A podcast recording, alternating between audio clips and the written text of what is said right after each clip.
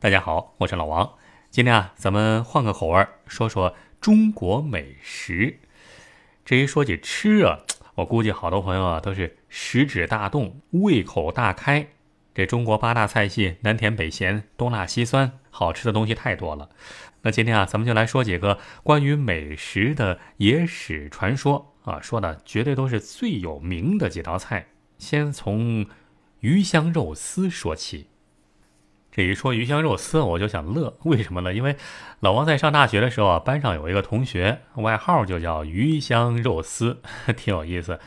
为什么叫这个外号啊？这说起来还有点来历，因为这哥们儿啊，平时不喜欢在学校食堂里面吃饭，那时候啊也没外卖啊，所以啊，他经常跑到学校门口的呃一个小饭店去吃。这小饭店呢，也是普通的这个饭店，也没有太多菜，所以啊，他到那儿总是要点一道鱼香肉丝，一碗米饭。今天是这样，明天是这样，后天还是这样。这时间一长，和饭店老板啊、服务员都混熟了。每次他一去啊，不用他说话，服务员就在那高喊“鱼香肉丝”。嘿，就这么着，他得一外号叫“鱼香肉丝”。哎，这一晃这么多年，好多年也没见过这哥们儿了，不知道这鱼香肉丝现在怎么样了。上大学的时候啊，他就是挺聪明，没事儿在外面喜欢捣鼓点小生意。现在不知道有没有发财当老板了。好吧，那先不说他了，咱们还是先说说这个鱼香肉丝的传说。这鱼香肉丝这道菜是怎么来的呢？是一次手滑滑出来的。这一说鱼香肉丝啊，很多人都知道，鱼香肉丝里面没有鱼，是吧？就像老婆饼里面没老婆一样，鱼香肉丝里面也没有鱼。但是那为什么叫鱼香肉丝呢？那是因为它和鱼还是有点关系的。为什么这么说呢？话说很久以前啊。四川有一户人家，这特别爱吃鱼，但是啊，这鱼不像别的食材做不好啊，就容易腥。因此啊，每次做鱼的时候，这家女主人都要往里面加好多好多去腥的调料，什么葱、姜、蒜、酒、醋、酱油，什么什么，这样调料加的多了，这样做出来的鱼才好吃。话说有一天，这女主人像往常一样在厨房里干活，也不知道怎么了。平时十拿九稳的巧手小媳妇儿，今天突然犯起迷糊，一不小心就把这调料准备多了。做完鱼以后啊，还剩下不少。秉承勤俭持家的精神，这位居家主妇在做下一道菜的时候，顺手就把碗底儿剩下的那点调料一股脑的都倒进锅里去了。这翻炒了几下之后，一道名菜。就这么诞生了，这就是鱼香肉丝。因为做菜呀，它用的是烧鱼的调料，所以才叫鱼香肉丝。其实菜刚出锅的时候，这女主人心里还有点犯嘀咕呢，担心自家相公不买账。结果没想到，老公品尝之后是赞不绝口啊。谁又能想到，一次偶然的意外，居然成就了一道传世佳肴呢？其实啊，在咱们美食遍地的大中华地区，类似的名菜还真有不少。比如接下来咱们要说的这道菜，不仅在我国名气很大，就连在日本也是家喻户晓的一道名菜。很早以前呢，有一部很火的日本动画片叫《中华小当家》，里面啊介绍了这么一道菜，是这样的：用辣椒、豆腐。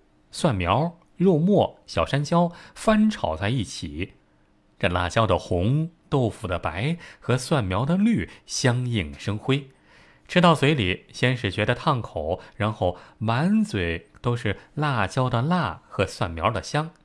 这细细品味之后，还有小山椒的麻也跟着蔓延在口中。随着豆腐细嫩的口感，那简直是人间美味。说到这儿啊，估计大家也都猜出来了，这就是咱们的四川名菜麻婆豆腐。说起麻婆豆腐的历史，这版本就比较多了。要是挨个说的话，估计咱们能聊到 明天。因此啊，咱们就说说比较流行的这个传说。相传在清朝光绪年间，四川成都啊有一个姓温的掌柜，他们家有一个没出门的姑娘，叫温巧巧。这巧巧姑娘真的是生得一双巧手，但是有一点儿不太尽如人意，什么呢？就是脸上有有麻子。后来啊，巧巧长大以后，嫁给了当地的一个卖油的商人。本来婚后生活还算是幸福，结果没想到巧巧的相公啊，在一次运油做生意的过程中出意外死了。可怜巧巧啊，一夜之间就成了寡妇，这失去了经济来源，只能靠街坊四邻的接济度日。今天左手边豆腐铺的老板送来点豆腐，明天右手边羊肉铺的掌柜送来点羊肉。但是啊，老是这么蹭吃蹭喝也不是办法，凡事都讲究个礼尚往来呀，总得多少有点回报不是？于是啊，巧巧啊就把一部分羊肉给剁成末，和豆腐炖在一起，再放上辣椒，做成麻辣羊肉豆腐，带给两边的街坊吃。所有吃过的人呢都。大赞好吃，还有人开玩笑说，要是拿出去卖的话，肯定会大受欢迎。哎，说者无意，听者有心，这话呀，还真的给了巧巧灵感。于是他就把自家的屋子一分为二，前面用来开饭馆，后面就用来呃自己住，专门卖这道菜——羊肉豆腐。结果您猜怎么的？还真让那邻居说中了。羊肉豆腐一经推出是大获好评，这小小餐馆是天天客似云来，生意一天比一天红火，巧巧的日子也好过了起来。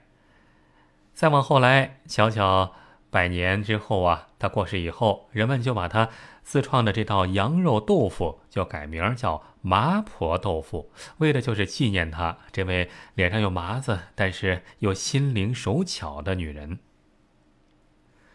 现在呀，麻婆豆腐已经是很常见的家常菜了。不仅咱们中国人喜欢，就连外国人也对它赞不绝口。这麻婆豆腐是怎么传到日本去的呢？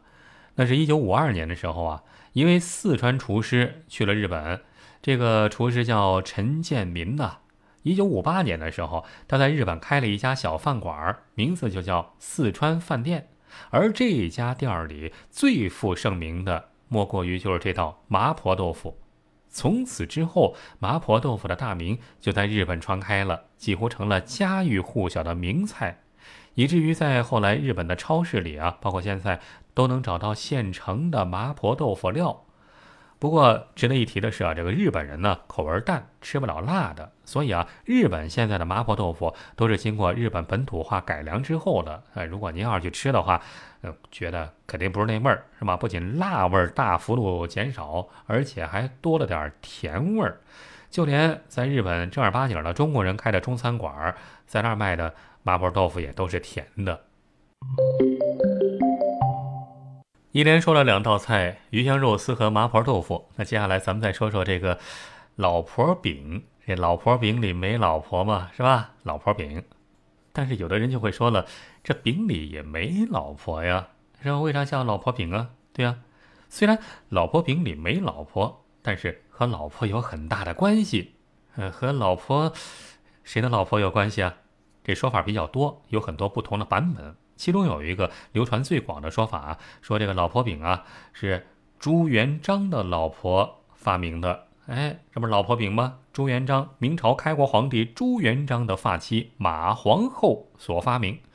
相传元朝末年，朱元璋带头造反，由于要经常跟蒙古人打仗啊，为了保证军队的口粮供应。